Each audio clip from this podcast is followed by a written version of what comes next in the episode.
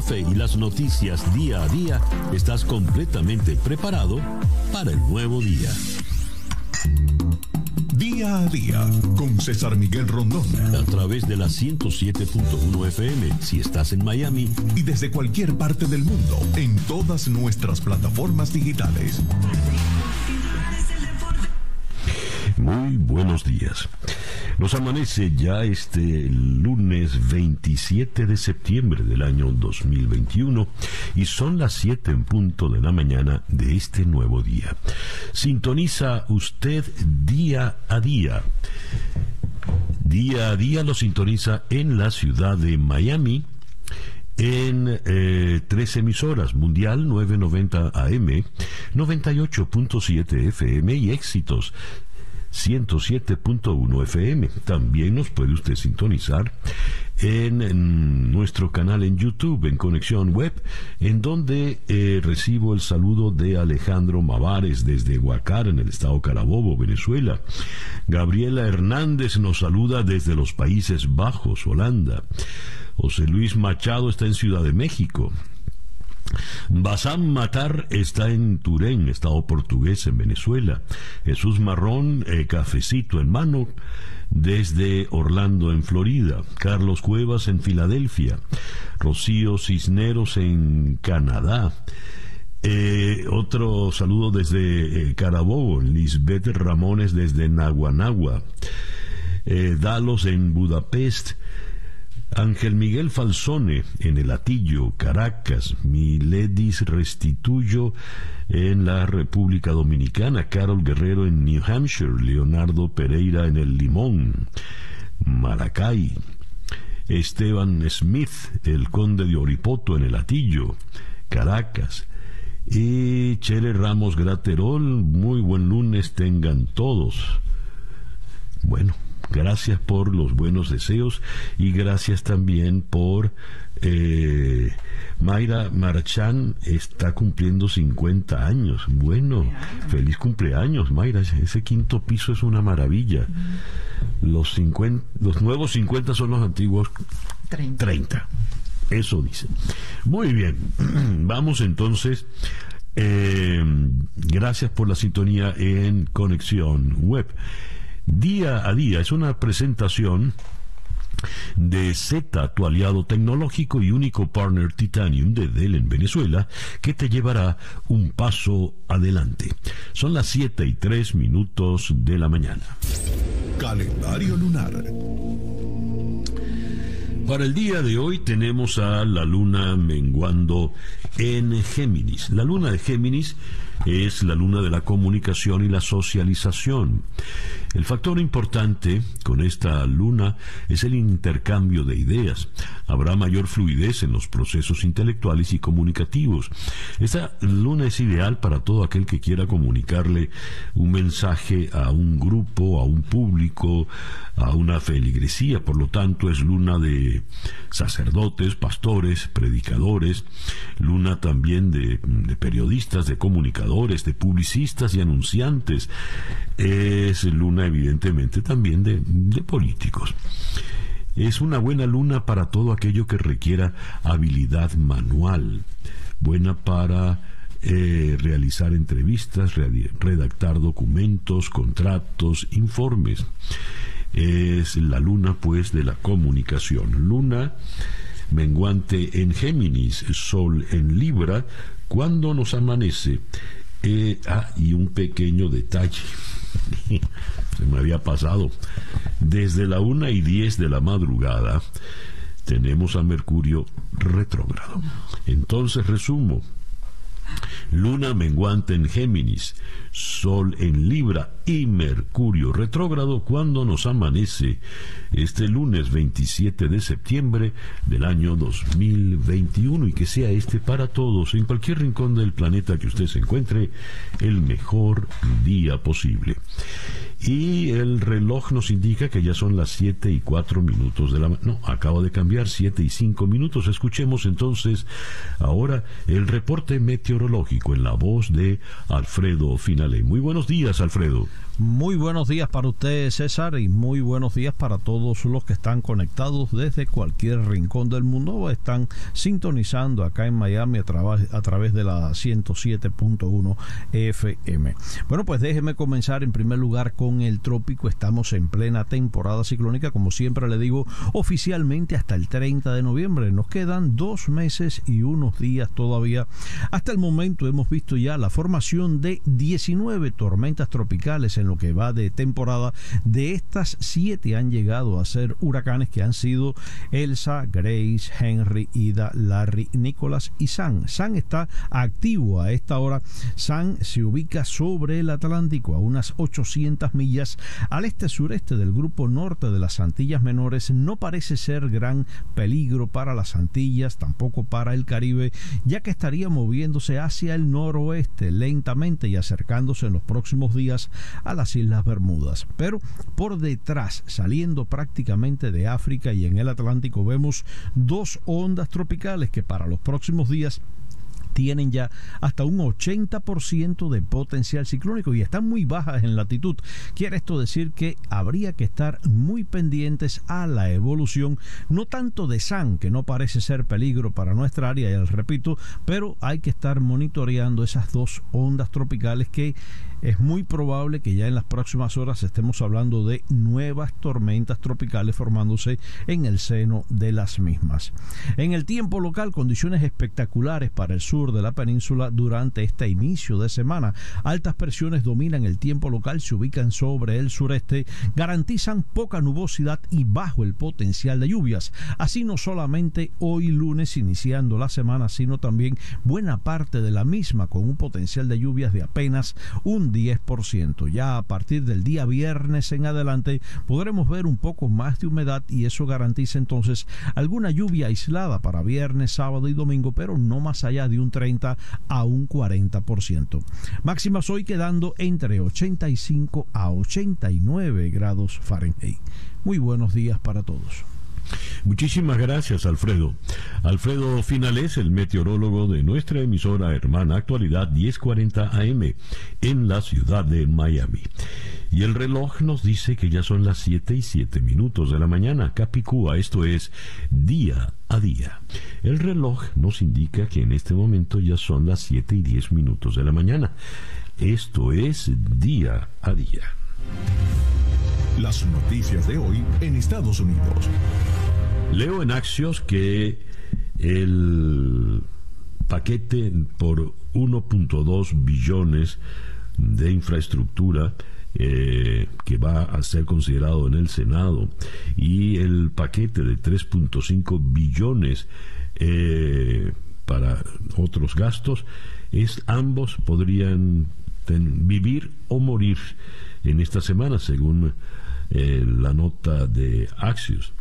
Y eh, la apuesta que hacen es muy grande porque allí va la apuesta por toda la gestión del presidente Joe Biden. Eh, leo que dos de los nueve centristas demócratas en la Cámara de Representantes respaldan el paquete de los 3.5 billones son los eh, representantes de Texas, Vicente González y Filemón Vela. Eh, le han pedido a la señora Pelosi que lleve a consideración hoy en el debate eh, este paquete, pero la señora Pelosi declaró ayer en This Week, en ABC, que quizá lo tiene toda una semana por delante y quizá no consideraría someterlo a consideración para el día de hoy. En todo caso, en el Congreso va a haber eh, sin duda mucho, mucho trabajo. Por ejemplo, la misma Cámara de Representantes eh, lleva adelante el tema de la ley del, del aborto. Cámara Baja aprueba proyecto de ley que busca proteger el derecho al aborto en todo el país. El pasado viernes, con 218 votos a favor y 211 en contra, la Cámara de Representantes dio luz verde a la ofensiva legislativa que busca contrarrestar la ola de medidas restrictivas en estados como Texas y Florida. Los republicanos votaron abrumadoramente en contra de la propuesta. Eh, leo que la demócrata, el proyecto tiene como objetivo blindar el derecho al aborto ante la perspectiva de que la Corte Suprema de Justicia pueda eh, pueda derogar el año entrante la decisión judicial que legalizó la interrupción del embarazo en 1973, en el fallo conocido como Roe versus Wade. La señora Nancy Pelosi sostuvo que la acción del Congreso marcaría una gran diferencia en los esfuerzos de los demócratas por mantener el acceso al derecho al aborto. La presidenta de la Cámara calificó la decisión de la Corte Suprema de vergonzosa y contraria a sus principios. Justo antes de la votación del viernes, la señora Pelosi dijo que debería enviar un mensaje muy positivo a las mujeres de nuestro país, pero no solo a las mujeres, a ellas y a sus familias, a todos los que valoran la libertad, honran nuestra constitución y respetan a las mujeres. Como saben, el señor Biden es católico, la señora Pelosi también es católica. Y eh, están, sin embargo, eh, a favor de una ley que permita el aborto. Algunos obispos católicos han considerado una medida extrema como es excomulgar a Joe Biden. El Papa le pide a estos obispos que por favor no se metan en política. Dijo eso tras criticar a Biden por su posición pro aborto. Y amigos de Florida, eh, los republicanos en el estado presentan un proyecto de ley antiaborto que sigue exactamente los pasos de la polémica y muy drástica ley que fue aprobada en, eh, en Texas. Tengo acá el reporte de un accidente, al menos tres muertos y más de 50 heridos tras el descarrilamiento de un tren Amtrak en Montana. El tren Empire Builder se descarriló con más de 150 pasajeros a bordo que iban de Chicago a Seattle. Los heridos fueron transportados a hospitales cercanos. Eh, impasse internacional. Aviones de combate rusos escoltan a un bombardero de la Fuerza Aérea de Estados Unidos después de que supuestamente el bombardero se acercara al espacio aéreo ruso. Se trata de un B-52H. Aviones de combate rusos escoltaron a un avión de la Fuerza Aérea Americana que se acercó al espacio aéreo ruso sobre el Océano Pacífico. No hubo violación de la frontera estatal rusa durante el episodio, según la agencia rusa TASS, que citando al Centro de Mando de Defensa Nacional de Rusia, dijo que tres aviones de combate rusos, Sukhoi 35S, eh, han sido desplegados, fueron desplegados para escoltar al bombardeo estratégico estadounidense que se acercó, según dijeron, al espacio aéreo de Rusia. Las tripulaciones de los aviones de combate identificaron el objetivo como un bombardeo estratégico B-52H de la Fuerza Aérea de Estados Unidos y lo escoltaron sobre el Océano Pacífico. No se produjeron eh, violaciones de la frontera estatal de Rusia ni una proximidad peligrosa de los aviones en el aire. Esto, insisto, es la información que nos llega de la agencia eh, rusa TASS. Y en otra información, son desalejados los últimos migrantes haitianos que se encontraban en campamento en Del Río, Texas. Dos días antes de lo planeado por el gobierno, el Departamento de Seguridad Nacional desalojó y se llevó a los últimos 50 inmigrantes haitianos que se hallaban hacinados debajo del puente internacional de Del Río, en el sur de Texas, quienes junto a otros miles aguardaban una oportunidad de pedir asilo en Estados Unidos. En la última hora se llevaron a los últimos. Eh, unos 50. Los subieron en autobuses y se los llevaron. El lugar quedó vacío. La maquinaria pesada está terminando las labores de limpieza del campamento improvisado, dijo el periodista Luis Mejid de Univisión desde la zona en cuestión.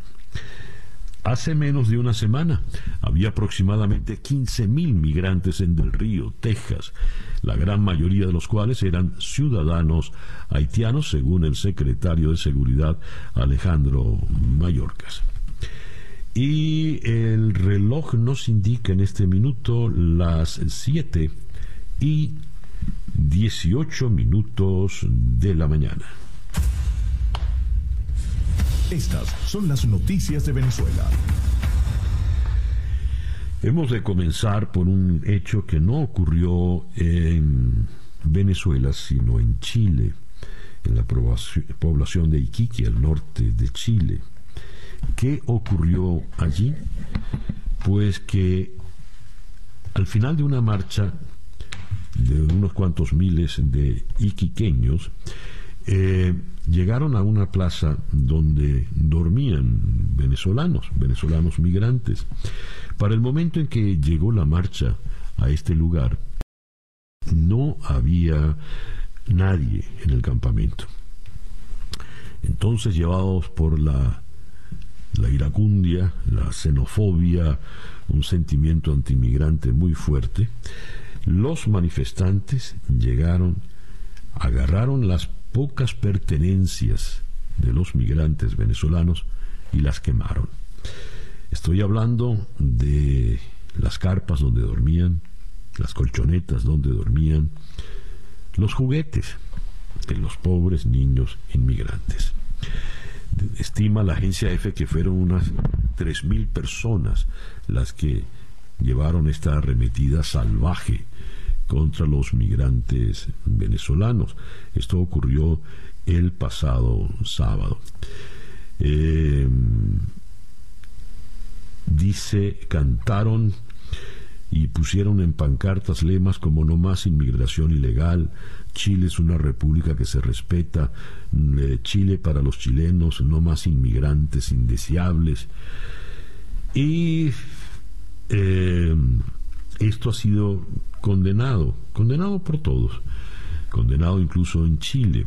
Naciones Unidas califica de inadmisible la humillación, la, de inadmisible humillación el ataque a migrantes venezolanos en Chile. Eh, por otra parte, el relator especial sobre derechos humanos de los migrantes de Naciones Unidas, Felipe González, eh, calificó que esto no era admisible, aceptable desde ningún punto de vista. Eh, la Fiscalía chilena va a investigar esta violenta protesta contra los inmigrantes venezolanos. La marcha eh, que congregó el sábado a unas 3.000 personas en Iquique terminó con la quema de las pertenencias de los inmigrantes. UNICEF, la Organización de Naciones Unidas para la Infancia, también alzó su voz eh, de protesta. Y en Venezuela, la oposición venezolana que lidera Juan Guaidó instó ayer a los países de Latinoamérica a seguir el ejemplo de Estados Unidos, Colombia, Ecuador y Brasil, donde se desarrollan diversos programas para la regularización e inserción social y económica de los migrantes venezolanos. David Smolansky, el eh, encargado por la Secretaría General de la OEA para el tema de la migración venezolana condenó los actos de xenofobia en Chile. Es inaceptable esta manifestación en contra de los migrantes. La Comisión Interamericana de Derechos Humanos le pide a Chile tomar medidas para eliminar estas prácticas de xenofobia. Realmente es una situación penosa, lamentable y sin duda muy, muy dolorosa. Eh, leo acá, eh, ya en México, La delegación del gobierno de Nicolás Maduro aceptó sentarse de nuevo con la oposición después de que Noruega, el árbitro en las negociaciones, rectificara las críticas vertidas en Naciones Unidas y reafirmara su imparcialidad en el proceso. El representante del equipo noruego, Dag Nylander, lamentó ante la prensa que la confianza en su papel se hubiera visto afectada por las palabras de la primera ministra de su país, la señora Erna Solberg, quien expresó en la Asamblea General de Naciones Unidas preocupación por el estado, la situación de los derechos humanos en Venezuela. Tras esas palabras, Jorge Rodríguez decidió eh, presentar una protesta con la protesta el día viernes. No se sentaron los de Maduro en la mesa de negociaciones en Ciudad de México. Solo lo hicieron luego de esta aclaratoria del señor eh, eh. ¿Qué dijo la primer ministro, la primera ministra eh, noruega, la señora Solberg? pues ella manifestó preocupación por las graves violaciones a los derechos humanos, la reducción de la democracia y el irrespeto de los derechos humanos. Eh, en Venezuela. Pero ya volvieron pues a sentarse. Eh, según Jorge Rodríguez, hemos pasado la página en el impasse y continuaremos trabajando con toda intensidad. Veremos pues hasta dónde pueden llegar. Días atrás, eh, el general Vladimir Padrino López, ministro de la Defensa venezolano, acusó la violación del espacio aéreo con, por parte de Colombia por un dron, un dron del ejército colombiano. Pues ahora viene la, eh, un dron colombiano. Pues ahora viene la reacción en contra. La canciller colombiana denuncia la incursión de un dron venezolano en territorio de su país. Leo este despacho de la agencia EFE. El gobierno de Colombia denunció ayer que una aeronave venezolana no tripulada hizo el sábado una incursión no autorizada en su territorio, en el departamento fronterizo de Arauca, y rechazó este nuevo hecho de violación de la soberanía nacional. Según la denuncia de la Cancillería, esto ocurrió el pasado eh, sábado 25 de septiembre. Son las 7 y 24 minutos de la mañana. Día a día. Nuestra agenda de entrevistas para el día de hoy, lunes 27 de septiembre, vamos a comenzar en Münster, Alemania, con el profesor Ivo Hernández profesor de estudios internacionales en la Universidad de Münster. Con él vamos a ocuparnos de las elecciones en el día de ayer, donde eh, tenemos que el socialdemócrata Olaf Scholz eh, ha ganado por muy pequeña ventaja sobre el demócrata cristiano Armin Laschet. Luego de Alemania eh, iremos a Santiago de Chile para conversar con el periodista José Alejandro Aristimuño, precisamente a propósito de lo ocurrido en la ciudad de Iquitos, al norte del país, contra los Iquique, perdón, Iquitos es en, Perú, Iquique, contra eh, los migrantes venezolanos. Después iremos a Ciudad de México para conversar con el periodista de TVV, Juan Carlos Aguirre.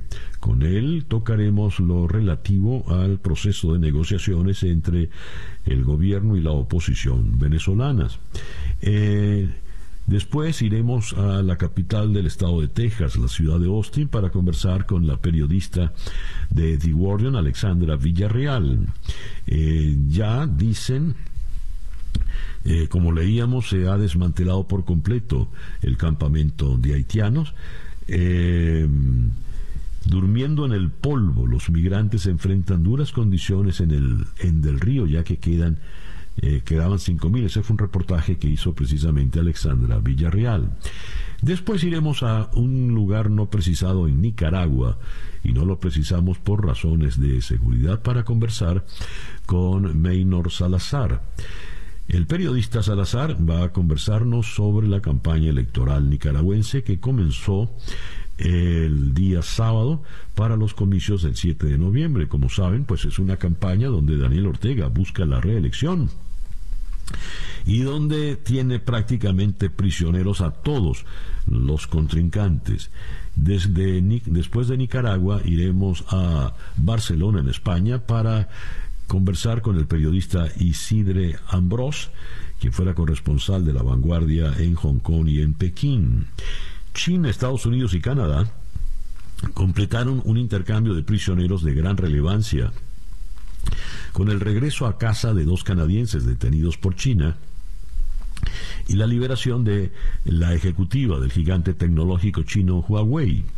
Eh, Huawei Technologies, quien fue acusada de fraude en el cierre potencial de una disputa de tres años que involucró a las tres naciones, China, Estados Unidos y Canadá. Esa pues nuestra agenda de entrevistas para el día de hoy, lunes 27 de septiembre, en día a día.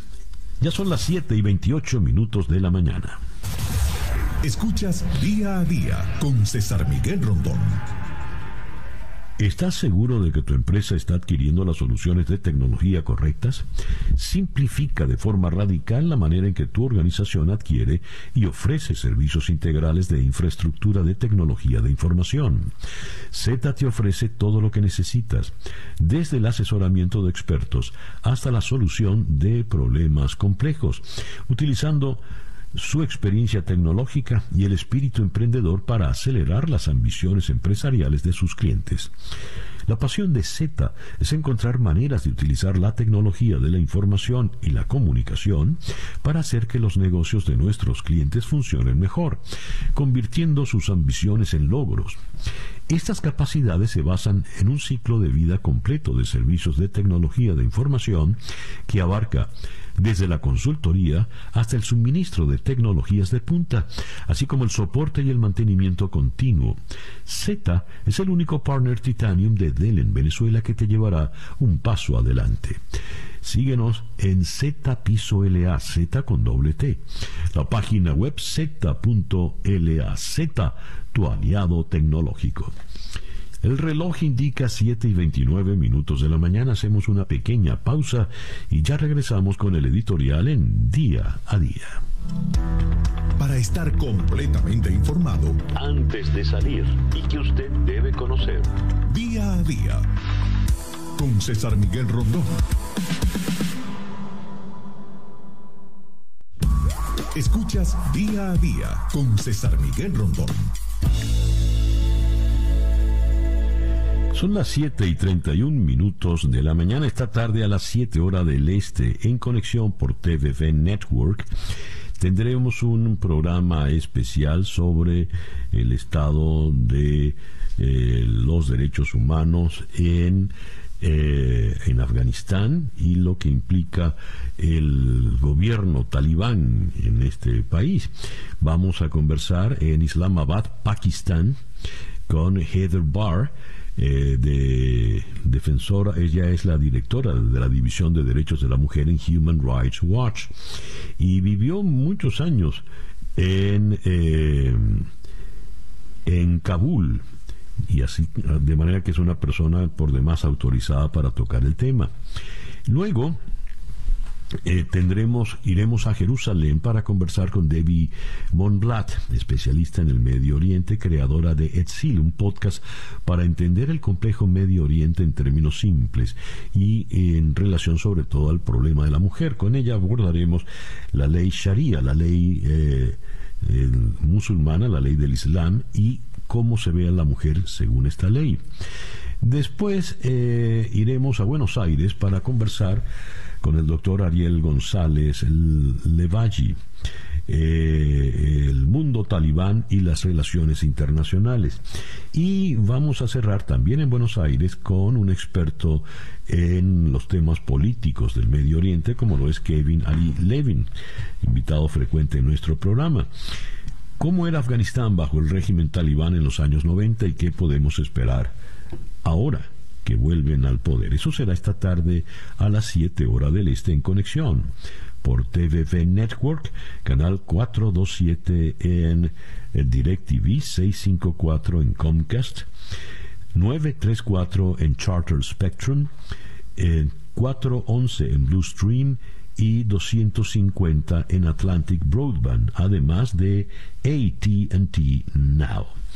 El reloj indica que ya son las 7 y 33 minutos de la mañana. El editorial con César Miguel Rondón. Como venezolano no deja de doler, y duele mucho, ver una manifestación cargada de xenofobia, donde se levanten pancartas como fuera los venezolanos, como si fuésemos una, una lacra, una especie de, de plaga para los hermanos de la América Latina. No, no, tiene sentido en este momento recordar cómo nuestro país le dio acogida a tantos, tantos migrantes de toda la América Latina. En la década de los 70 recibimos migrantes que huyeron de las dictaduras del Cono Sur, Chile, Argentina, Uruguay. También recibimos por décadas migrantes de Colombia que hicieron vida en Venezuela y son y es inmenso el número de los llamados colombo venezolanos. También recibimos migrantes del Ecuador, migrantes del Perú, migrantes de la República Dominicana.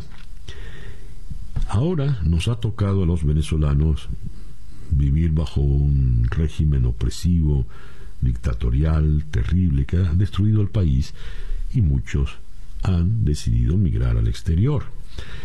Los más pobres son los últimos en migrar, los más pobres que no tienen para pagar un pasaje de avión o un pasaje en autobús, se van a pie y son los que sin suelas llegan ya pues cruzando los Andes a sitios tan remotos como la población de Iquique, allá en Chile. En Iquique, el pasado sábado, una marcha eh, xenófoba anti-migrantes venezolanos llegó a la plaza donde estaban acampando los venezolanos. En ese momento no estaban, seguro recibieron el pitazo y decidieron huir y la marcha les quemó sus pertenencias. Cuando decimos sus pertenencias, decimos alguna colchoneta donde dormían, algo que usaban como carpa, algo de cartón que usaban como techo, los juguetes de los niños. Es mucho el odio, ¿no? Allí estaba la pira cargada de fuego contra los venezolanos. Pero es bueno detenernos en algunos aspectos.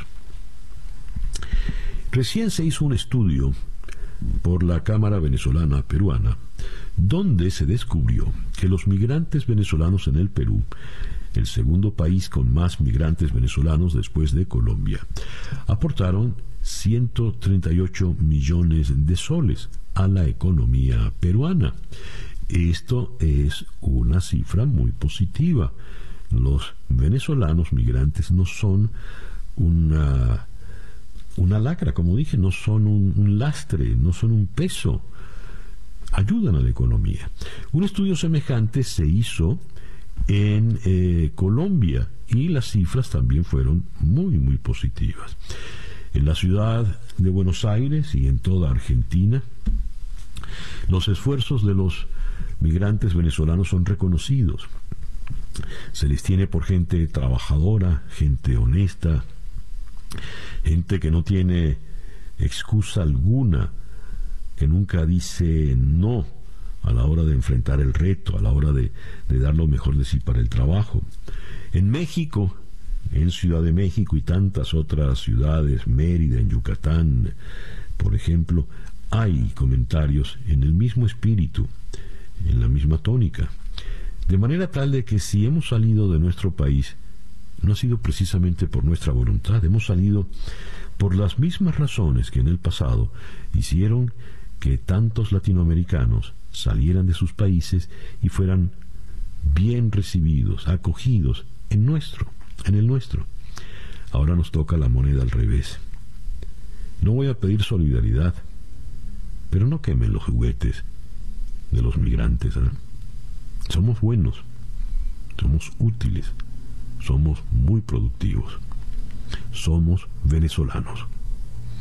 Son las 7 y 38 minutos de la mañana. El reloj indica que son las 7 y 42 minutos de la mañana acá en día a día. Noticias de Cuba. El artista cubano Hamlet Labastida, excarcelado y expulsado a Polonia. El régimen lo saca del país en total secreto tras más de tres meses detenido en el cuartel general de la seguridad del Estado estuvo detenido en Villa Marista. Eh, la Bastida viajó con su novia, la poeta Catherine Bisquet, y el diario 14 y medio publicó que la Bastida fue conducido a la Embajada de Polonia en La Habana, custodiado por más de una veintena de agentes, caramba, peligroso, un artista. Y de allí lo condujeron directamente al aeropuerto, lo custodiaron hasta el avión diciéndole que era un viaje de ida sin posibilidad de retorno. Todo fue hecho con mucho secretismo por la, policía política. Hamlet Labastida y yo acabamos de pisar el espacio Schengen. Hemos tomado la precaución de hacer pública nuestra situación a estas alturas, literalmente, por nuestra seguridad personal, escribió su novia, la poeta Bisquet, en su página de Facebook. Sangría en el equipo de Cuba al Mundial Sub-23 de Obregón. Tres fugas más y suman seis peloteros. Con Reinaldo Lazaga, Dariel Fernández y Dismani Palacios se rompe el récord de abandonos en un evento internacional. Eh, ya antes se habían eh, eh, ido el receptor Loidel Rodríguez, que seguía los pasos del pitcher derecho Uber Mejías y Luis Danis Morales Aguilera. El equipo de Cuba logró el sábado su primera victoria en el torneo frente a Taiwán, que ganó dos carreras por uno. En otras informaciones desde Cuba tenemos que eh, a ver, eh, aquí está en el diario de Cuba. Eh, campeones y cimarrones, sangría en el equipo de Cuba, más de 6.600 nuevos casos y 64 fallecidos, las últimas cifras del COVID-19 en Cuba, pero esto según eh, cifras eh, oficiales. Y llega a Venezuela un cargamento con un número no precisado de la vacuna cubana Abdala. El reloj indica las 7 y 45 minutos de la mañana. Noticias de Latinoamérica. Ciudad de México, miles de mexicanos marcharon ayer por el centro de la ciudad para exigir el esclarecimiento de los hechos cuando se cumplen siete años de la desaparición de los 43 estudiantes de Ayotzinapa en el estado sureño de Guerrero. Como cada año, la manifestación arrancó en el emblemático Ángel de la Independencia, eh, encabezada la manifestación por los padres y madres de los jóvenes, y transcurrió por el centro de la ciudad con destino a la Plaza del Zócalo, donde se levanta el Palacio Nacional, sede presidencial. Lima. El primer ministro Guido Bellido amenazó ayer con nacionalizar el yacimiento de gas de Camisea si el, el consorcio formado por la argentina Plus Petrol, la española Repsol y la estadounidense Hunt Oil, entre otras empresas, se niega a renegociar el reparto de beneficios a favor del Estado. En un mensaje publicado en Twitter, Bellido aseguró que el gobierno está convocando al consorcio para que acepte entregar una mayor cuota al Estado de las ganancias obtenidas por la venta del gas de uno de los mayores yacimientos de Latinoamérica. San Salvador. La Corte Suprema de Justicia juramentó ayer a 98 jueces en medio de una polémica reforma a la ley de carrera judicial que cesa más de 200 jueces. La reforma entró en vigencia el sábado, pero la Cámara de Familia de Sección de Oriente del Departamento de San Miguel ordenó el miércoles a la Corte suspender la aplicación del decreto de reforma aprobado por la Asamblea Legislativa de mayoría oficialista y firmado por el presidente Nayib Bukele. Ciudad de Guatemala. La Policía Nacional Civil de Guatemala mm, localizó ayer a 75 personas inmigrantes indocumentadas cubanas y haitianas en el departamento oriental de Zacapa y las trasladó a una sede del Instituto Guatemalteco de Inmigración. El grupo de migrantes, entre los que hay 14 niñas y niños, fue abandonado por traficantes en una carretera del municipio de Huité, en Zacapa, a 139 kilómetros al este de la ciudad de Guatemala. Según las investigaciones preliminares difundidas por el Departamento de Comunicación de la Policía, las personas migrantes habían sido trasladadas en aproximadamente 20 vehículos adscritos a la aplicación de servicio de transporte Uber. Bogotá. El gobierno de Colombia denunció ayer que una aeronave venezolana no tripulada hizo el 25 de septiembre una incursión no autorizada en su territorio en el departamento fronterizo de Arauca y rechazó este nuevo hecho de violación de la soberanía eh, nacional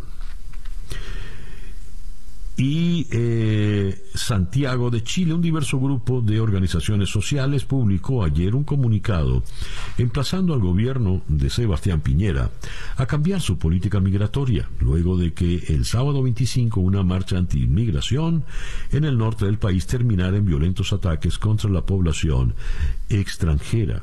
De continuar con las actuales políticas migratorias se seguirá complejizando la convivencia entre las comunidades locales y migrantes.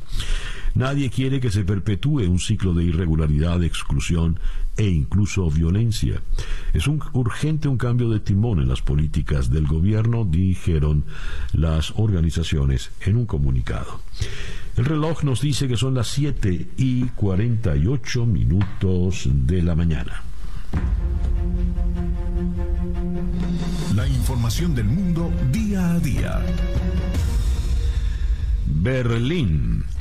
Liderados por el ministro de Finanzas y vicecanciller saliente Olaf Scholz, los socialdemócratas del Partido Socialdemócrata SPD se proyectan como han ganado con 25,7% de los votos según resultados preliminares oficiales publicados hoy en la mañana. La alianza conservadora de la Unión Cristiano-Demócrata de la señora Angela Merkel y su aliado bávaro, la CSU, encabezada por Armin Laschet, obtuvo 24.1%, el peor resultado en su historia de siete décadas. Los verdes aparecen de terceros con 14.8%, seguidos del Partido Liberal FDP con 11.5% y el ultraderechista Alternativa para Alemania AFD con 10.3%. Lisboa. El Partido Socialista se ha impuesto en caudal de votos en Portugal, pero ha sufrido un severo castigo en Lisboa, donde los primeros resultados provisionales arrojan un empate técnico entre los candidatos del Partido Socialista y la derecha a la capital, tras una jornada electoral marcada por la abstención. Avanzada la medianoche en Portugal, cuatro horas después del cierre de las urnas, no había todavía datos oficiales que permitieran aventurar si la balanza se inclinara en Lisboa para el socialista Fernando Medina, actual alcalde de la capital, o para el aspirante del Partido Socialdemócrata, el excomisario europeo Carlos Moedas. La Palma, Canarias. Una enorme nube de ceniza mantenía sin vuelos a la isla española de La Palma ayer domingo mientras continuaba la erupción volcánica, aunque las coladas de lava avanzaban con lentitud.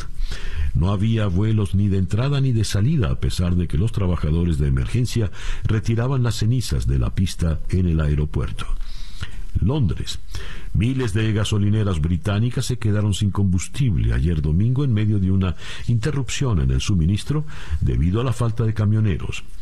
La Asociación de Comerciantes de Combustible, la cual representa a casi 5.500 establecimientos independientes, señaló que alrededor de dos terceras partes de sus miembros reportaron haberse quedado sin gasolina y a las demás gasolineras les queda muy poco combustible y están por quedarse vacías.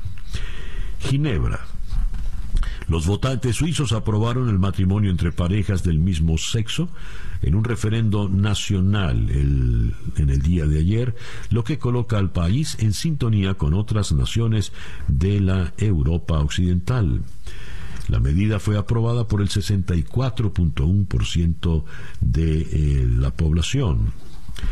Moscú, Rusia, China, Pakistán y Estados Unidos trabajan juntos para garantizar que el nuevo régimen del talibán en Afganistán cumpla sus promesas, en especial lo que toca a formar un gobierno realmente representativo e impedir la propagación del extremismo, según dijo el ministro de Exterior ruso el pasado sábado. Sergei Lavrov señaló que los cuatro países están en comunicación afirmó que enviados de Rusia, China y Pakistán viajaron en fecha reciente a Qatar y después a Kabul para reunirse con el talibán y representantes de autoridades seculares, el expresidente Hamid Karzai y Abdullah Abdullah, que encabezó el consejo negociador de hoy depuesto por el gobierno del el talibán. San Marino, los habitantes de la pequeña república votaron abrumadoramente ayer en favor de legalizar el aborto rechazando así una ley de 150 años que lo penalizaba y convirtiéndose en el Estado, eh, a ver, en el estado de mayo, un estado de mayoría católica más reciente en aprobar la interrupción del embarazo, embarazo bajo ciertas circunstancias. Actualmente el 77% de los votantes aprobó legalizar el aborto en las primeras 12 semanas de gestación, según la televisión de San Marino. 12 semanas de gestación. Y el reloj nos dice que ya son las 7 y 53 minutos de la mañana. Día a día con César Miguel Rondón Bien, comenzamos nuestra ronda de entrevistas del día de hoy, lunes 27, en la ciudad de Münster, Alemania, donde en la línea telefónica se encuentra el profesor de estudios internacionales en la Universidad de Münster, Ivo Hernández. Ivo, muy buenos días, muy buenas tardes por allá, gracias por atendernos. Gracias, César Miguel, un cordial saludo a la audiencia. A ver, ¿Ya tenemos oficialmente a Olaf Scholz como nuevo canciller? No. Eh, la situación es sumamente complicada y lo primero que se debe hacer es una especie de bosquejo sobre las fuerzas en acción. Empezamos por las, las, buenas noticias las de todo esto. las elecciones tuvieron una buena participación, una participación del 76%, lo cual refleja la confianza en la democracia. Eso es importantísimo. Lo segundo, la votación quedó muy repartida de forma homogénea entre dos partidos grandes que sería la socialdemocracia de Scholz, que acabas de nombrar, y el Partido Demócrata Cristiano del señor Laschet, y luego dos partidos que también son eh, afianzadamente democráticos, pero que tienen una participación un poco menor, que serían los verdes y los liberales. El problema que hay es que hay que lograr ese 50 más 1 en toda democracia parlamentaria, de eso se trata, y el problema es que teniendo los socialdemócratas de Scholz el 25,7% y los demócratas cristianos el 24,1%, van a tener que la coalición con los otros dos partidos para lograr ese 50%. De manera que está todas las posibilidades. Ahora, mientras hablo, todo está abierto y lo podemos definir según los colores. Aquí se habla puertas adentro de puede venir un gobierno jamaica, es decir, un gobierno negro, verde, amarillo, o puede venir un gobierno semáforo, es decir, rojo, verde y amarillo. Así están las cosas ahorita. A ver, ¿qué porcentaje sumarían los partidos grandes, el socialdemócrata y el demócrata cristiano? Bueno, si se juntasen, eso se llama la gran coalición, eso ha regido anteriormente, pero ahí debemos darle crédito a la mano equilibrista de Merkel. Eso es una coalición antinatura. Eh, y ahí eh, Merkel tuvo esos buenos oficios dificilísimos de lograr en la política, de poner de acuerdo en una mesa gente así. De hecho, Scholz fue su ministro en finanzas, de manera que eso, si se diera, no todavía no dan los votos. Es decir, si sumáramos esos dos grandes, no llegamos, necesitamos un tercero. Bien, en la búsqueda de ese tercero, ¿qué pesa más? ¿Los verdes o los liberales? Bueno, lo más probable es que nos enfrentemos a que uno de los dos grandes partidos se decida por los dos pequeños. Es decir, repito, que o bien los socialdemócratas hagan una agenda con los verdes y los liberales, o bien los demócratas cristianos hagan una agenda con los verdes y los liberales. Aquí eh, empieza en este momento un factor de negociación que es sumamente complejo y puede durar incluso semanas o meses. Es decir, Se tiene que ver si las agendas son coincidentes porque Alemania se aboca ahora a decisiones muy complejas en términos de presupuesto, en términos de una cantidad de decisiones que están pendientes allí y que no se sabe claramente cómo van a salir. Que esas agendas coincidan con los verdes, con los liberales y cualquiera de los grandes partidos va a ser difícil. Ivo, ¿y qué nos dices de la señora Merkel ya que ha marcado su, su retirada? ¿Cómo la han despedido los alemanes? Bueno, Merkel se va eh, en cierta manera, hay, hay una, una, situación un poco dividida puertas adentro. Fuera de Alemania, muy querida, muy admirada, puertas adentro mucho menos.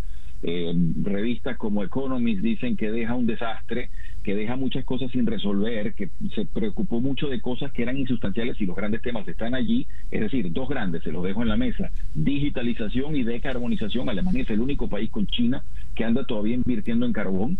Entonces, estas son cosas complicadas. Ella va, eso sí, muy querida, su imagen está intacta, y pasa al retiro, no sabemos a qué tipo de retiro. Esto es otra cosa que queda en el aire también. Ya. Además que se retira por propia voluntad, ¿no? Sí, bueno, aquí eso es muy normal. Además, ella tiene ya 67 años. ¿Cuál es la edad legal del retiro? Así que todo coincide y los factores se suman para que ella se vaya como se van los alemanes cuando terminan su periodo laboral y pasa un retiro. No sabemos si la va a incorporar alguna organización internacional, si se va a quedar en su casa. Eso todavía está en veremos. Ella ha sido muy críptica al respecto. En todo caso, estamos hablando de una, una gran estadista y con una extraordinaria habilidad para, para lograr calmar las aguas, ¿no? Ya tú los decías, Ivo, cómo ella había logrado esa, esa alianza que definiste como contranatura entre los demócratas cristianos y los socialdemócratas. Eh, los dos líderes que quedan en el panorama así de manera prominente, ¿tendrán esa habilidad para calmar las aguas? Bueno, esa es la gran pregunta en este momento que toda la prensa se está haciendo. Scholz viene de ser un hombre de finanzas, es un hombre relativamente opaco, eh, es un hombre de números más bien. él tiene mucha experiencia política, pero no se sabe si es una figura de consenso. Laschet, es el otro de los demócratas cristianos, él preside este estado donde yo vivo, porque recuérdese que Alemania es federal, él preside este estado, es una figura bastante menor dentro de su partido y ha logrado en, en ciertas regiones muy, votos muy bajos, de manera que se duda que él pueda ser la persona que logre esos consensos. Sin embargo, pesa mucho el partido y quizás Merkel también jugando como manager ya fuera del campo, alguna seña podrá tenerlo. Ya lo creo. Ivo, muchísimas gracias por atendernos en el día de hoy. Gracias a ustedes. Ivo Hernández es profesor de estudios internacionales en la Universidad de Münster. Nos habló precisamente desde la ciudad de Münster, en Alemania. 7 y 59 minutos de la mañana, una pequeña pausa y ya regresamos con Día a Día. Para estar completamente informado, antes de salir y que usted debe conocer. Día a Día, con César Miguel Rondón. Son las 8 y 5 minutos de la mañana acá en día a día. Vamos ahora a la ciudad de Santiago de Chile, donde en la línea telefónica está el periodista de Tele 13, José Alejandro Aristimuño. José Alejandro, muy buenos días, gracias por atendernos. Hola César Miguel, un gusto saludarte nuevamente y bueno, por acá estamos en Santiago de Chile. José Alejandro, ¿qué pasó en Iquique el sábado?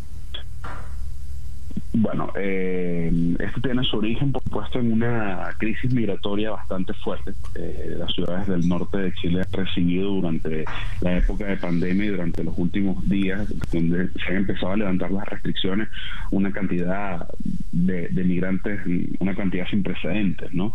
Eh, que han entrado por pasos muy regulares y que se han decidido en ciudades como Iquique o Colchane. En su minuto fue Colchane, frontera también eh, con Bolivia, y después posteriormente ya más hacia, hacia la ciudad, específicamente en Iquique, en una plaza que se llama Plaza Brasil. Ahí se instaló prácticamente, eh, se instalaron carpas donde en su minuto también se denunció mucha delincuencia, incluso eh, hasta casos de, prostitución, eh, hasta que se decide, o el gobierno decide a través de carabineros de Chile, la policía, desalojar em, esta plaza y por supuesto eh, fue prácticamente un caldo de cultivo, ¿no? una, una objeción.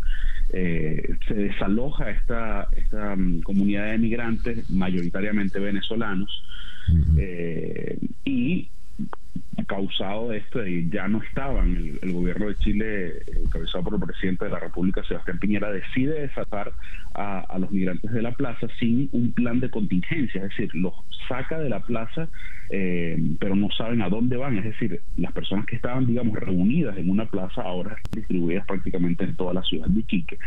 Y eso, por supuesto, generó una molestia acumulada de los vecinos de, de esa ciudad eh, y se convocó una marcha anti-migrantes.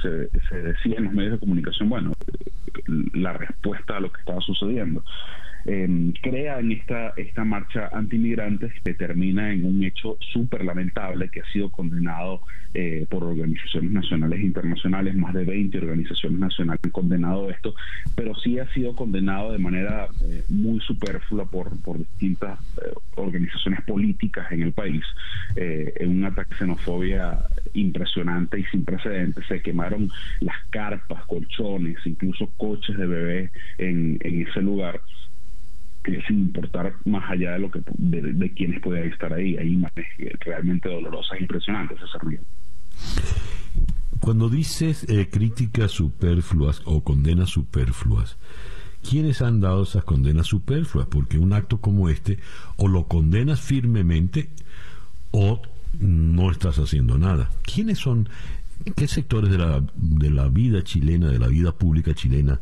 han hecho eso? Bueno, es un debate que se ha dado los últimos, durante las últimas horas en redes sociales. Condenar a medias la violencia prácticamente la justifica y, eso también es lo que hay que condenar, por supuesto. El, el Estado en, su conjunto ha decidido o, lo, o lo ha, ha, condenado la violencia, pero no ha hecho nada para poder, eh, digamos, estabilizar esta, esta situación. Y, por ejemplo, el, gobernador de la región de Tarapacá, donde está la ciudad de Iquique, eh, ha dicho que esta crisis migratoria sin precedentes, han tratado de sacar rédito político de todo esto, eh, la izquierda echa la culpa a la derecha, la derecha le echa la culpa a la izquierda, y todo es, un, tema político entre, el presidente de la República, Sebastián Piñera, y la expresidenta Michelle Bachelet, eh, con la política migratoria que se instaló alguna vez, sin olvidar cuál es el origen de esta crisis migratoria. Yo creo que si nosotros establecemos y y, y, sabemos dónde se origina esta crisis migratoria, que es un, políticas públicas en Venezuela eh, que llevaron esta crisis migratoria y, y, sabemos y lo establecemos así, quizás tú y yo, César Miguel, no estaríamos hablando del sucediendo hoy día. Eh, Por supuesto. De, de, de la crisis migratoria. Entonces se, se ha sí. eh, tratado de sacar eh, rédito político de todo esto. José Alejandro, cuando mencionaste que se habían dado casos de delincuencia y de prostitución. Estás hablando de casos de delincuencia y prostitución que venían de esos migrantes acampados en la plaza. Correcto. Eh, mm. Anteriormente recordamos que hay esta, esta, este grupo de venezolanos que, o en su mayoría venezolanos que, que llegaron a, a, la Plaza Brasil en Iquique, tenían mucho tiempo ya ahí, porque como te digo, no hay refugio que que donde ellos puedan llegar y todo eso. Y hemos hecho reportajes, incluso mi compañero Marcelo González de Canal 13 lo, lo, ha, lo ha podido hacer desde muy cerca. Y, y claro, hay, hay conductas que, que, se deben, que no se deben tolerar, más aún en una ciudad que no estaba preparada para recibir esta cantidad de personas eh, migrantes eh, y no tenía por estarlo, evidentemente. Eh, pero sí se han existido casos, por ejemplo, recientemente eh, se detectó la presencia de un sicario venezolano eh, uh -huh. que estaba prácticamente con que está condenado, pero que evidentemente llegó a, a, al país por un paso irregular y que ya está procesado prácticamente por la justicia, pero un proceso supuestamente, y esto lo digo en supuesto, de, de deportación, porque era el subsecretario de Interior. Eh, Juan Francisco Gali decía que, bueno, que iba, se iba a tener que ver. Estamos hablando de que han ingresado más de 20 mil personas por pasos no, no, no, habilitados, pero se han deportado 600. Entonces también se ha dado el debate de para qué son estas deportaciones. Si es un tema de para la foto y sacar rédito político de esto, o si realmente las deportaciones están sirviendo de algo. Y a manera de conclusión, ¿dónde están estos migrantes que fueron agredidos el fin de semana? Hay una serie de organizaciones como el Servicio Jesuita Migrantes, como la Asociación de Venezolanos en Chile, eh, como red de periodistas también, o, eh, redes de la sociedad civil que han tratado de darle cobijo y algún albergue de esto, pero no hay una política pública que lo sustente. Entonces, evidentemente, las fundaciones y las organizaciones sin fines de lucro están sobrepasadas porque no estamos hablando de 100 o 200 personas, estamos hablando de, de cientos, de, casi miles de personas que están ahora, que antes estaban reunidas y sentadas en la Plaza Brasil y que ahora, tras la decisión del gobierno de recuperar, entre comillas, los espacios públicos, ahora están regados por toda la ciudad de Iquique y que por supuesto se espera que se desplacen hacia otras regiones, por ejemplo Santiago. Dios. Bueno, José Alejandro, ¿qué decir? Mil gracias por atendernos en esta mañana y darnos este reporte tan, tan completo. Muchas gracias, César Miguel. Y bueno, recordar que la crisis migratoria tiene su origen, por supuesto, en una crisis social y política que está en Venezuela y que se sabe, por supuesto, quiénes son los que han llevado a miles a migrar de Venezuela. Ese es el punto que nunca debemos olvidar. Muchas gracias, José Alejandro. José Alejandro Aristimuño es periodista de Tele 13. Nos habló desde Santiago de Chile. Son las 8 y 13 minutos de la mañana. Día a día con César Miguel Rondón. Y de Santiago de Chile subimos ahora en la geografía y llegamos a Ciudad de México, donde en la línea telefónica está el corresponsal de TVV, Juan Carlos Aguirre. Juan Carlos, muy buenos días. César Miguel, muy buenos días. Juan Carlos, eh, luego del impasse eh, ocurrido eh, para seguir adelante con las, las negociaciones entre gobierno y oposición en México, impasse por las palabras que dio la primera ministra de Noruega en la Asamblea General de Naciones Unidas y que por lo visto irritaron a Jorge Rodríguez, se reanudaron las conversaciones. ¿En qué tónica se reanudaron y qué se ha logrado? ¿Qué nos puedes informar ahora cuando está amaneciendo este día lunes? A 10, 7 y 13 horas local, apenas sale el sol, empieza a amanecer a eso de las 7 y media, que ha sido una jornada bastante atípica si la comparamos con la anterior de hace unas semanas, ya que en esta oportunidad, como lo mencionas, pues el día viernes no hizo acto de presencia en la delegación de Nicolás Maduro a la Ciudad de México, no daban razones, muchas especulaciones iban por las declaraciones emitidas por James Story, eh, iba por el lado de la Organización de las Naciones Unidas, donde se hablaba de que sí hay violaciones de derechos humanos en Venezuela, a eso también en consonancia con la declaración emitida por parte de la primera ministra de Noruega, que también hablaba de eso e iba más allá y aseguraba que eh, debía darse una una restitución de la institucionalidad del país y que debía darse una transición democrática en la nación venezolana. Entonces, todo esto pues llevaba a los medios que estábamos presentes y declaraciones de ambas partes pues a seguir especulando de cuál era realmente la molestia. A eso súmale lo de Alex Saab y que se existía la presencia como miembro activo por parte del régimen de, de Nicolás Maduro dentro de esta mesa de negociación entonces muchas cosas pasaron durante ese viernes.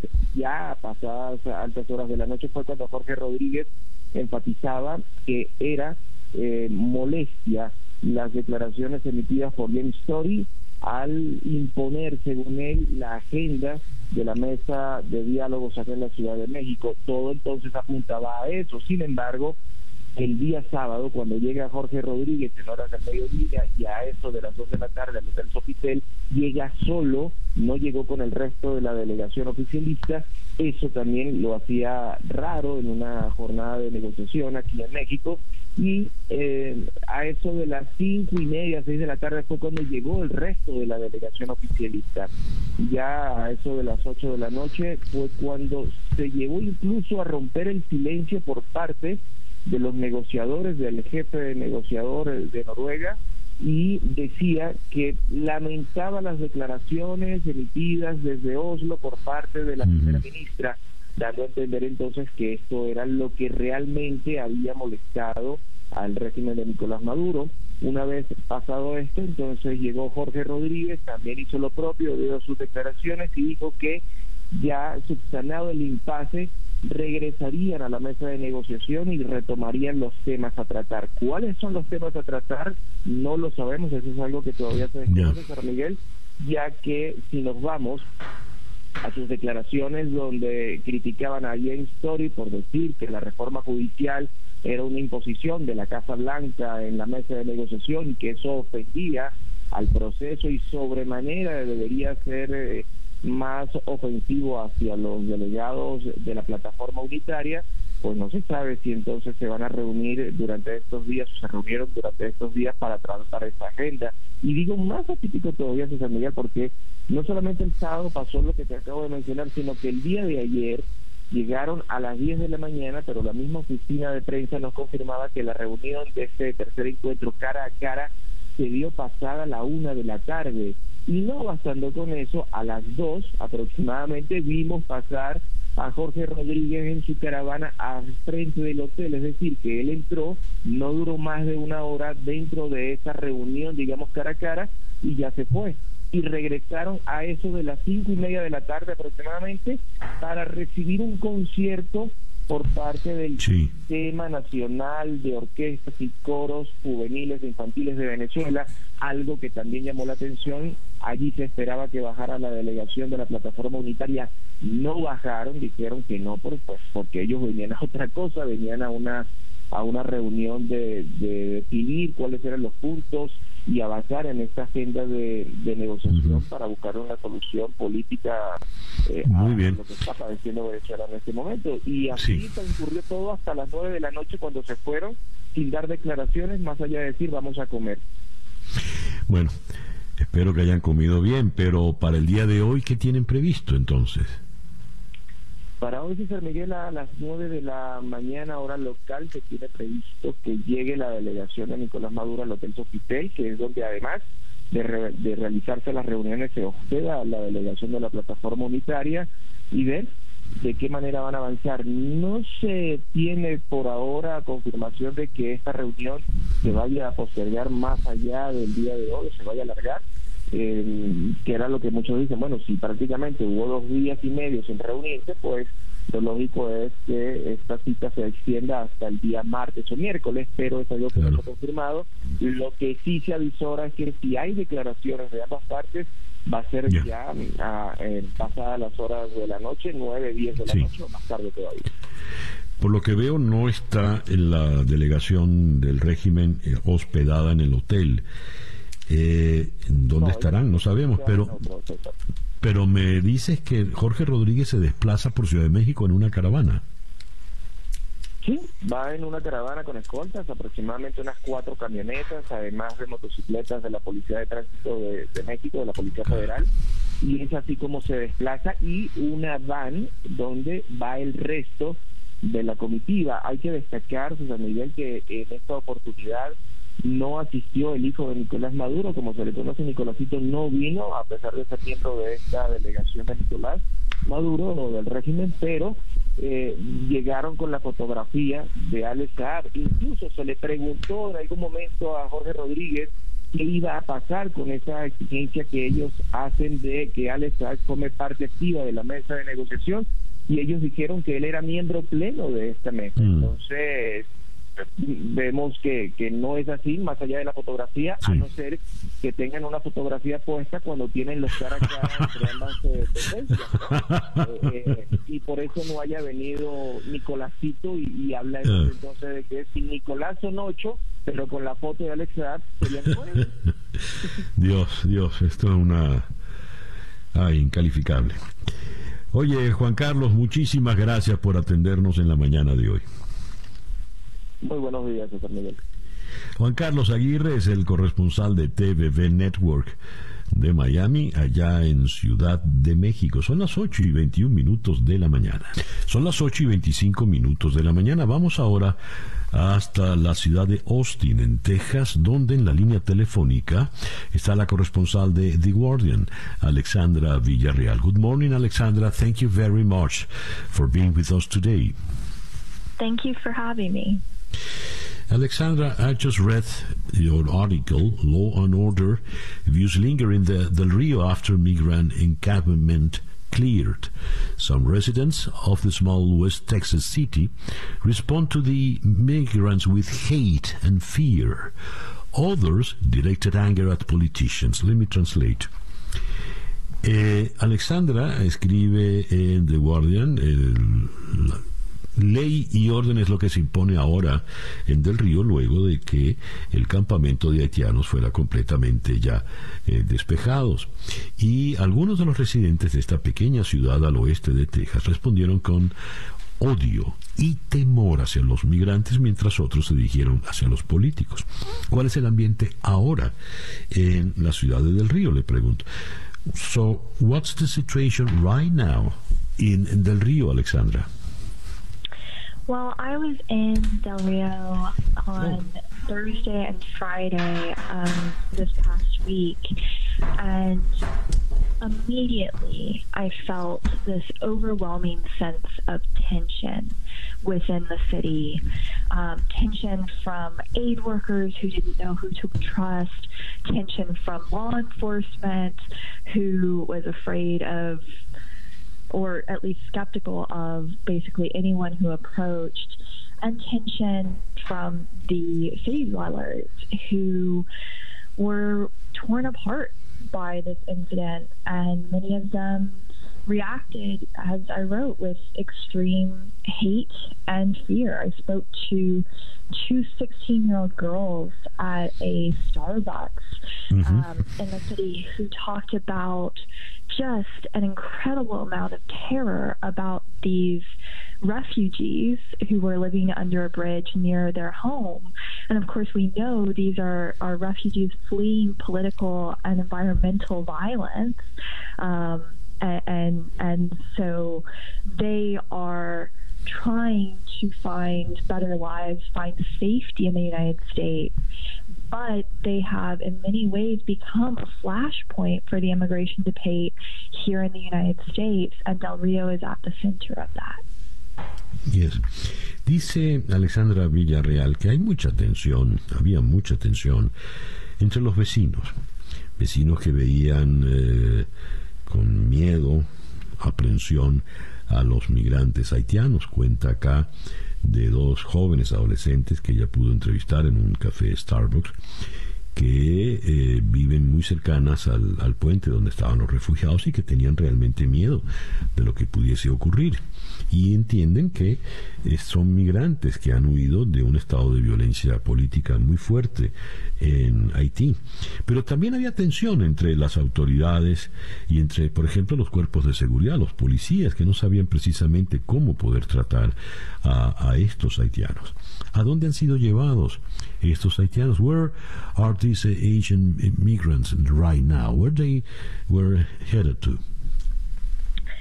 Well, so that's a two part story because mm-hmm. we know that some of these migrants and asylum seekers were released into the United States while others were expelled because of a pandemic pandemic era policy called Title 42 expulsions.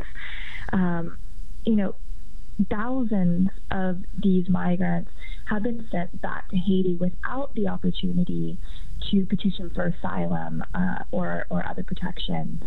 Um, those who have been released, I saw on Thursday going through a welcoming center or aid stop um, as the Department of Homeland Security released them they went to an aid center in Del Rio where they were given food, water, uh, backpacks, and then sent on their way on buses to larger cities in Texas where they could more cheaply get to their friends and family who live in the United States. Esta es una, una historia um, que tiene dos partes, dice Alexandra Villarreal. Básicamente, tenemos los que se les han permitido quedarse en Estados Unidos, no es un número considerable, y estos han migrado hacia ciudades que les resulten más, más económicas mientras logran resolver el caso del asilo.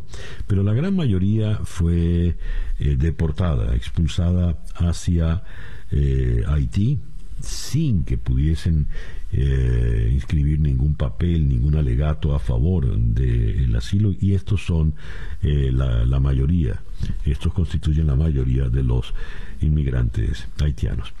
Alexandra, thank you very much for being with us today. Thank you for speaking with me. Alexandra Villarreal, corresponsal de The Guardian en la ciudad de Austin, Texas. 8 y 31 minutos de la mañana, una pequeña pausa y ya regresamos en día a día. Para estar completamente informado, Antes de salir y que usted debe conocer. día a día, con César Miguel Rondón.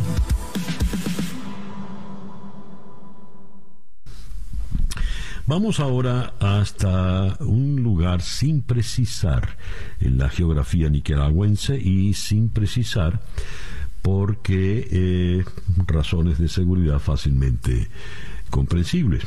Vamos a conversar con eh, el periodista Maynor Salazar. Maynor, ya, ya te, tenemos a Maynor en la línea telefónica, todavía no lo tenemos. Con él vamos a conversar sobre la campaña electoral que arrancó el pasado sábado para los comicios del 7 de noviembre. Un comicio electoral muy particular porque todos los candidatos eh, presidenciales que le podrían hacer sombra eh, a Daniel Ortega, al dictador Ortega, están detenidos o fuera del país.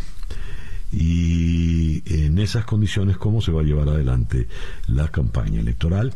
¿Y qué se espera de esta campaña electoral? ¿Y cómo ha reaccionado ante la misma el público, el, el votante nicaragüense? ¿Ya, eh, Laura, o todavía? No tenemos todavía. A ver, leo esta información de la agencia EFE. Nicaragua dio inicio el sábado pasado a la campaña electoral para los comicios del 7 de noviembre, marcada por la pandemia, la detención de varios candidatos presidenciales, la escasez de propaganda y el predominio de símbolos sandinistas cuyo líder, el mandatario Daniel Ortega, busca otra reelección. Contrario a la tradición electoral, este año solamente uno políticos en contienda realizó una concentración, no hubo caravanas ni caminadas, pues las siete organizaciones se comprometieron en la víspera a desarrollar sus campañas totalmente de forma digital para evitar los contagios, los contagios del COVID-19. Ahora sí ya tenemos a Maynor Salazar en la línea telefónica. Maynor, muy buenos días. Hola, ¿qué tal? Buenos días. ¿Cómo estás, César? Muy bien, gracias por atendernos. Maynor, ¿cómo ha recibido el nicaragüense del común, el nicaragüense promedio, esta circunstancia electoral, esta campaña electoral que recién arranca? Bueno, eh, el nicaragüense eh, común, el que camina a su casa el que viaja en bus, eh, está más pendiente de la pandemia que precisamente de una campaña electoral. Y esto tiene que ver un poco con todo lo que ha, ocurrido desde hace varios meses. O sea, Nicaragua dio inicio el sábado a la campaña electoral, eh, que para las elecciones programadas para el próximo 7 de noviembre, pero esta es una fecha que estuvo marcada por, primero por la pandemia, después por la detención de varios candidatos presidenciales que todavía siguen detenidos y a los cuales ya se les abrió juicio, también la escasez de propaganda y el predominio del estado de sitio policial. Es decir, el nicaragüense no está interesado eh, en un inicio de campaña porque también los partidos políticos que están compitiendo eh, no son populares y algunos candidatos incluso son desconocidos. Entonces, eh, hay una mayor eh, preocupación por lo que está ocurriendo de la pandemia y la campaña electoral está pasando en un segundo o tercer plano porque al tener Ortega el control total de todas las instituciones del Estado, eh, los nicaragüenses están conscientes de que se aproxima probablemente un fraude electoral. Ahora, Ortega sí está haciendo campaña. Y Ortega ha hecho campaña desde, desde 2007, nunca ha dejado de hacerlo, pero una campaña electoral convencional de salir de su casa, andar en los barrios, andar en las ciudades, eso lo dejó de hacer desde hace muchos años. Lo que él hace es aprovechar sus comparecencias públicas que en los últimos dos meses han sido bastante seguida, no digamos cinco veces a la semana, pero por lo menos unas tres, cuatro veces al mes, cuando antes se perdía hasta un mes y medio. Entonces aprovecha estas comparecencias para exaltar los proyectos que ha hecho, eh, mencionar, por ejemplo, de que tenemos una red hospitalaria más grande en Centroamérica, pero que con la cuestión de la vacunación no ha podido ni siquiera organizarse. Entonces, es una campaña electoral permanente inusual que él está realizando eh, y que pues precisamente al tener todo el control del aparataje mediático y también un control enorme en redes sociales, eh, es parte de, esto de esto que, lanzó pues permanentemente y que ha continuado haciendo sin, ningún tipo de oposición. Minor, eh, ¿cuántos presos eh, están ya? ¿A cuántos asciende el número de presos que eran candidatos o aspirantes a, la, a las elecciones presidenciales? Estamos hablando más de más de siete, más de seis o siete. Lo que pasa es que algunos, por ejemplo, en el caso de Pedro Joaquín Chamorro, que es hermano de Carlos Fernando, eh, no llegó incluso a, postularse, la idea era esa, es, lo que se manejaba, pero oficialmente nunca fue, entonces la cifra no está ahí, pero es una treintena de opositores la que está detenido, o sea, por mencionar, la aspirante más fuerte y popular que era Cristiana Chamorro, fue detenida de inmediato. Arturo Cruz, que también tenía eh, cierta popularidad, igual Juan Sebastián Chamorro, Medardo Mairena, Miguel Mora, eh, o sea, Daniel eliminó de un solo la competencia. ¿Y, qué nos puedes decir de, del caso de Cristiana Chamorro? Cristiana está aislada en su casa, o sea, eh, tiene una vigilancia permanente no la dejan salir, tiene casa por cárcel y se está enfrentando un proceso de lavado de dinero, bienes y activos y no le permiten comunicarse por redes sociales nada. Entiendo que algunos familiares eh, tienen permitido verle para llevarle comida y demás cosas, pero eh, siempre bajo supervisión policial. Entonces, este, al final está, está presa en su casa eh, no se sabe con mayor eh, detenimiento su estado de salud, por ejemplo, si está comiendo bien, si le permiten, qué sé yo, leer o no. el régimen lo ha mantenido bastante hermético y, es lo poco que se sabe a través de, lo que mencionan a sus abogados, pues cuando eh, comparecen en las audiencias privadas que hace el, el gobierno de Ortega. Minor, muchísimas gracias pues por atendernos en la mañana de hoy. No, muchísimas gracias a ustedes, César, siempre eh, interesándose por el tema de Nicaragua. Gracias. Magnor Salazar, periodista desde un sitio no identificado en la geografía nicaragüense.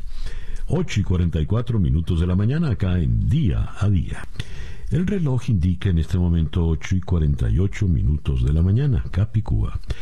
Eh, leo que no estamos en tiempos de guerra fría, pero esto suena a, una práctica de la Guerra Fría.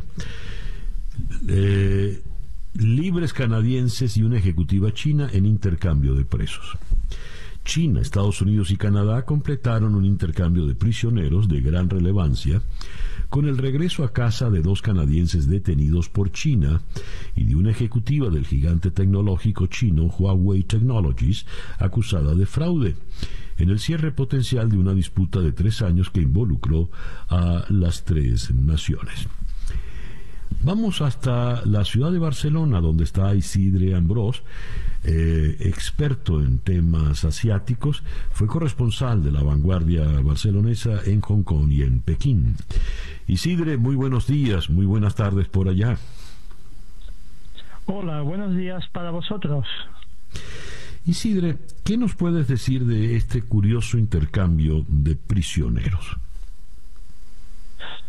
Bueno, pues eh, efectivamente, como tú muy bien decías, suena mucho a aires de, Guerra Fría que ya nos pensábamos que, pertenecían al pasado. La verdad es que es, es, un forma parte de ese pulso que mantienen Estados Unidos y, y China, digamos, por el liderazgo mundial a nivel económico, a nivel político y efectivamente a nivel tecnológico, que quizás es el campo de batalla donde los dos países eh, más pugnan ¿no? por ese liderazgo. Y eso explica, eso explicaría que, que, este intercambio de prisioneros, por, por llamarlo de alguna manera, se haya prolongado durante tanto tiempo, tres años. Es, es una cosa, y, y todo a partir, digamos, de que de la tecnología 5G para los celulares.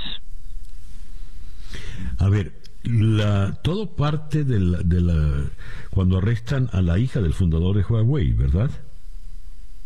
Exactamente, sí. Eh, Estados Unidos mm, em, emite una orden de detención ah, en, ya en esa pelea que mantenía la administración de Estados Unidos con Huawei a propósito, primero, Washington eh, prohibió a sus empresas, digamos, eh, bueno, prohibió, a sus empresas que facilitaran productos eh, a Huawei y digamos que mm, vetó de alguna manera, o si no vetó, sugirió que que, se, que, no se trabajara con, con Huawei por el miedo a que Huawei pudiera ejercer, digamos, mm, de transmisor de, de, espionaje al gobierno chino de, de las empresas y, de información, digamos, no solamente de Estados Unidos, sino también de otros países aliados como los europeos o Australia. Ese fue el primer paso. Después vino la prohibición a las empresas de Estados Unidos de vender material para fabricar semiconductores a Huawei, unos utensilios, digamos, imprescindibles para que Huawei avanzara en, en su tecnología punta. Y, pero por otra parte Huawei era y es la, la, empresa más puntera del planeta en tecnología 5G para los celulares, lo cual eh, existía esa pugna tecnológica entre los dos gigantes. Ya. ¿Y quiénes son los canadienses que fueron arrestados en Pekín y fueron liberados en el intercambio de prisioneros? Sí, bueno, eh, eh, estos eh, dos canadienses que, que en, estado, en, Canadá les llaman los Michaels, porque uno se llama Michael Spavor y otro es Michael Kubrick, ellos estaban en, en China. Uno trabajaba para para una, una ONG, eh, eh, Crisis Group, como asesor político, y otro se, se, dedicaba, digamos, a, a temas eh, más culturales y tenía lazos con Corea del Norte. Entonces, ambos fueron detenidos por las autoridades chinas si no recuerdo mal, ocho o diez días después de que Canadá detuviera a, la, alta directiva de Huawei en Vancouver. Y eh, bueno los acusó los acusaron a ambos de, espionaje. Y eh, el primero si no me equivoco Michael Spavor eh, fue sentenciado a 11 años de cárcel el pasado mes de agosto por supuestas tareas de espionaje. Y el otro Michael, Michael Kubrick, estaba, ya había sido juzgado y estaba a la espera de que dictaminaran ahora sentencia contra él, que se preveía también que sería de, varios años de cárcel. Pero entonces, eh, bueno, se produjo, digamos, eh, había ya negociaciones, parece ser, ¿no? Entre en los últimos, las últimas semanas entre la directiva china y, y la administración de Estados Unidos. Y eh, bueno llegaron a un acuerdo. Eh, Estados Unidos parece que de momento ha retirado los cargos. Entonces Canadá también y, y, han dejado en libertad a la, a la alta directiva china a Meng. Sí. Y al cabo al cabo de pocas horas eh, Pekín digamos ha, ha, dejado en libertad a los dos a los canadienses ya. Sin duda es una historia con todos los visos de, de ser de la Guerra Fría. Isidre, muchísimas gracias por atendernos en el programa de hoy. A vosotros.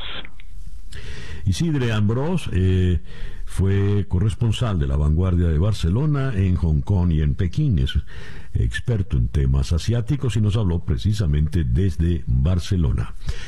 8 y 55 minutos de la mañana. Día a día. Esta tarde a las 7 hora del este en conexión por TVV Network con un programa especial sobre el talibán. ¿Qué es el talibán? Vamos a conversar en Islamabad, Pakistán, con Heather Barr de Human Rights Watch, quien vivió muchos años en Kabul. En Jerusalén conversaremos con Debbie Monblatt eh, a propósito de en qué consiste la ley Sharia, la ley islámica y cómo trata a las mujeres. En Buenos Aires conversaremos con Ariel González Levalli, el mundo talibán y las relaciones internacionales y también en Buenos Aires con un experto en temas de Medio Oriente y terrorismo, Kevin Ari Levin, a propósito de cómo era el Afganistán de los años 90 en el gobierno y qué podemos esperar ahora que vuelven a ese gobierno. Eso en conexión esta tarde a las 7 hora del este en TVV Network Canal 427, en DirecTV 654 en Comcast, 934 en Charter Spectrum, 411 en Blue Stream y 250 eh, en Atlantic Broadband y también en ATT Now. 8 y 56 minutos de la mañana. Día a día es una producción de Floralicia Anzola para En Conexión Web, con Laura Rodríguez en la producción general, Bernardo Luzardo en la producción informativa, Carlos Márquez en la transmisión de YouTube, Jesús Carreño en la edición y montaje, Daniel Patiño en los controles y ante el micrófono, quien tuvo el gusto de hablarles, César Miguel Rondón.